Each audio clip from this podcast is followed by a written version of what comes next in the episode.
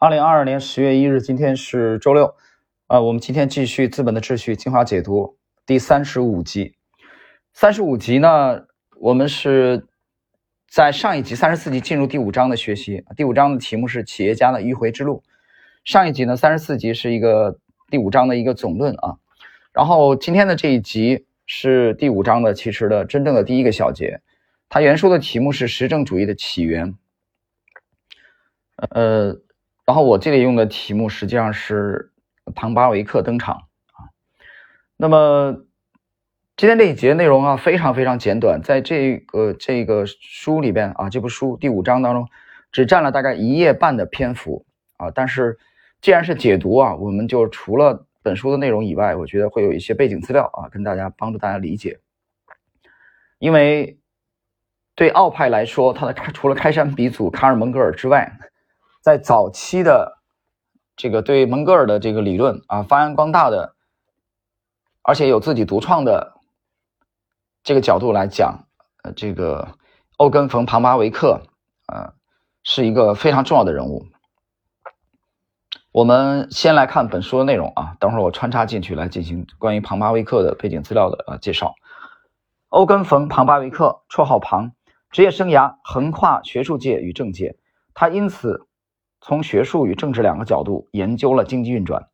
他1851年生于奥地利布鲁诺，是当地一位公务员兼副州长的小儿子。他于1875年获得维也纳大学法律博士学位，随后在1880到89年间于因斯布鲁克大学授课。在此期间，他最著名的作品问世了。他之后又进入政府工作，从1890年起担任奥地利财政部长。牛啊，牛人！在此期间。庞巴维克帮助国家整顿了财政，并稳定了货币。此外，他还领导了奥地利税法改革。这里有一个作者的这个注解啊，一八呃一九八四年到二零零二年印刷的奥地利一百先令这个钞票上，啊这张纸钞钞票上是就是庞巴维克的这个肖像。庞巴维克因其与《资本与利息》的头两卷而闻名于世。第一卷《资本利息理论的历史和批判》出版于1884年，当时庞巴维克只有33岁。该卷广泛讨论了与利息相关的理论，同时也揭露了许多谬论，并证明利息这一概念并不代表着故意为之或高利贷，而是市场固有的内在逻辑决定的。庞巴维克在蒙格尔观点，特别是时间偏好的基础上，指出质地。啊，质量的质啊，地方的地，数量、形态等方面都完全相同的物品，现货要比期货价值更高。第二卷，也就是他最重要的作品《资本实证论》，于1889年出版了，随后立即诞生了相应的英文版本。庞巴维克和奥地利学派的惊人成就，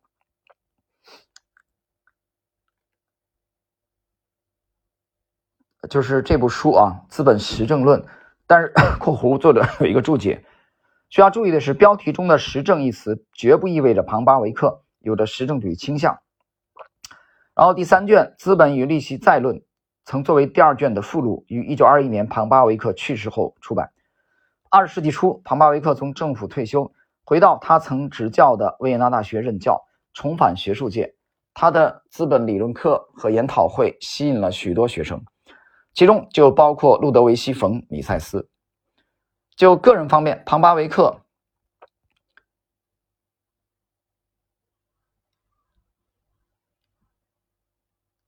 与他最好的朋友啊，奥地利经济学家弗里德里希·冯·维瑟的妹妹结婚。维瑟可以说是阿该学派的，就是奥派的第三创始人，被人们描述为典型的奥地利人，安静、谦虚、深情。他平日爱好音乐。啊，还是一个天才的大提琴手，喜欢骑自行车。到了夏天，每天还坚持去白云石山脉登山。尽管庞巴维克有着活跃的户外生活，但他在六十二岁时就去世了。那时正值第一次世界大战爆发和奥匈帝国倒台。庞巴维克在世的时间并不长，他的许多同事都活到了八十多岁。但他在经济学方面留下的遗产使其生命得到了延续，因此理解他所提出的生产方面的概念，对于如今任何关于资本理论的探讨都是必要的。可以说，庞巴维克身处于奥地利学派投资理念的正中心。最后这句话啊，这个结束了本集内容。呃，这句话讲的是庞巴维克处于奥地利学派投资理念的正中心。有人说什么叫正中心？这个正中心，我的理解，大家打靶打过的吧，对吧？你没打过靶，打靶你看过吧？就是在靶心的位置。靶心的位置呢，一定有谁呢？一定有卡尔蒙格尔开山鼻祖。但是我告诉你，也有庞巴维克啊，这个名字你是绕不过去的。那么《资本的秩序》本书的那正文内容就到这里啊。我后边谈几句我自己对庞巴维克的啊这个理解。其实庞巴维克，大家在奥派学习过程中，你会发现啊，在我们按时间先后顺序，他一定是在蒙格尔之后的。那么对蒙格尔的这个 理论。学习和继承之后呢，实际上庞巴维克将主观价值理论它扩展到了资本领域，所以你发现他是第一个对时间的结构深入研究的经济学家。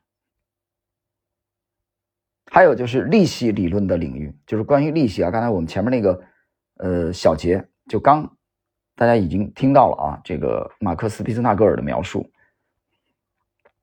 庞巴维克他阐述的利息理论是第一个。将时间偏好概念作为确定的基础的理论，它超越了单纯的货币互换。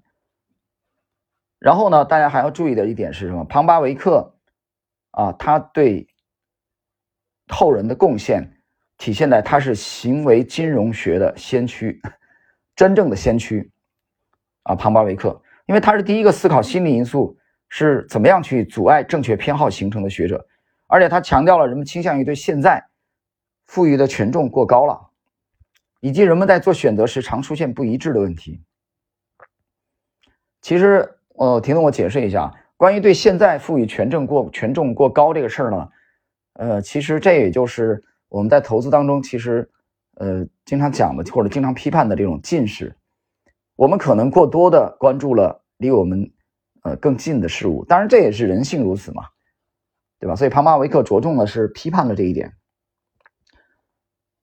那么，我们从这个思路延伸出去，大家就会发现，为现在赋予权重过高，那你为将来，实际上也就是对期货赋予，呃，这个对现货赋予权重过高，那么你对期货的对未来赋予的权重就权重相对就就偏低了，对吧？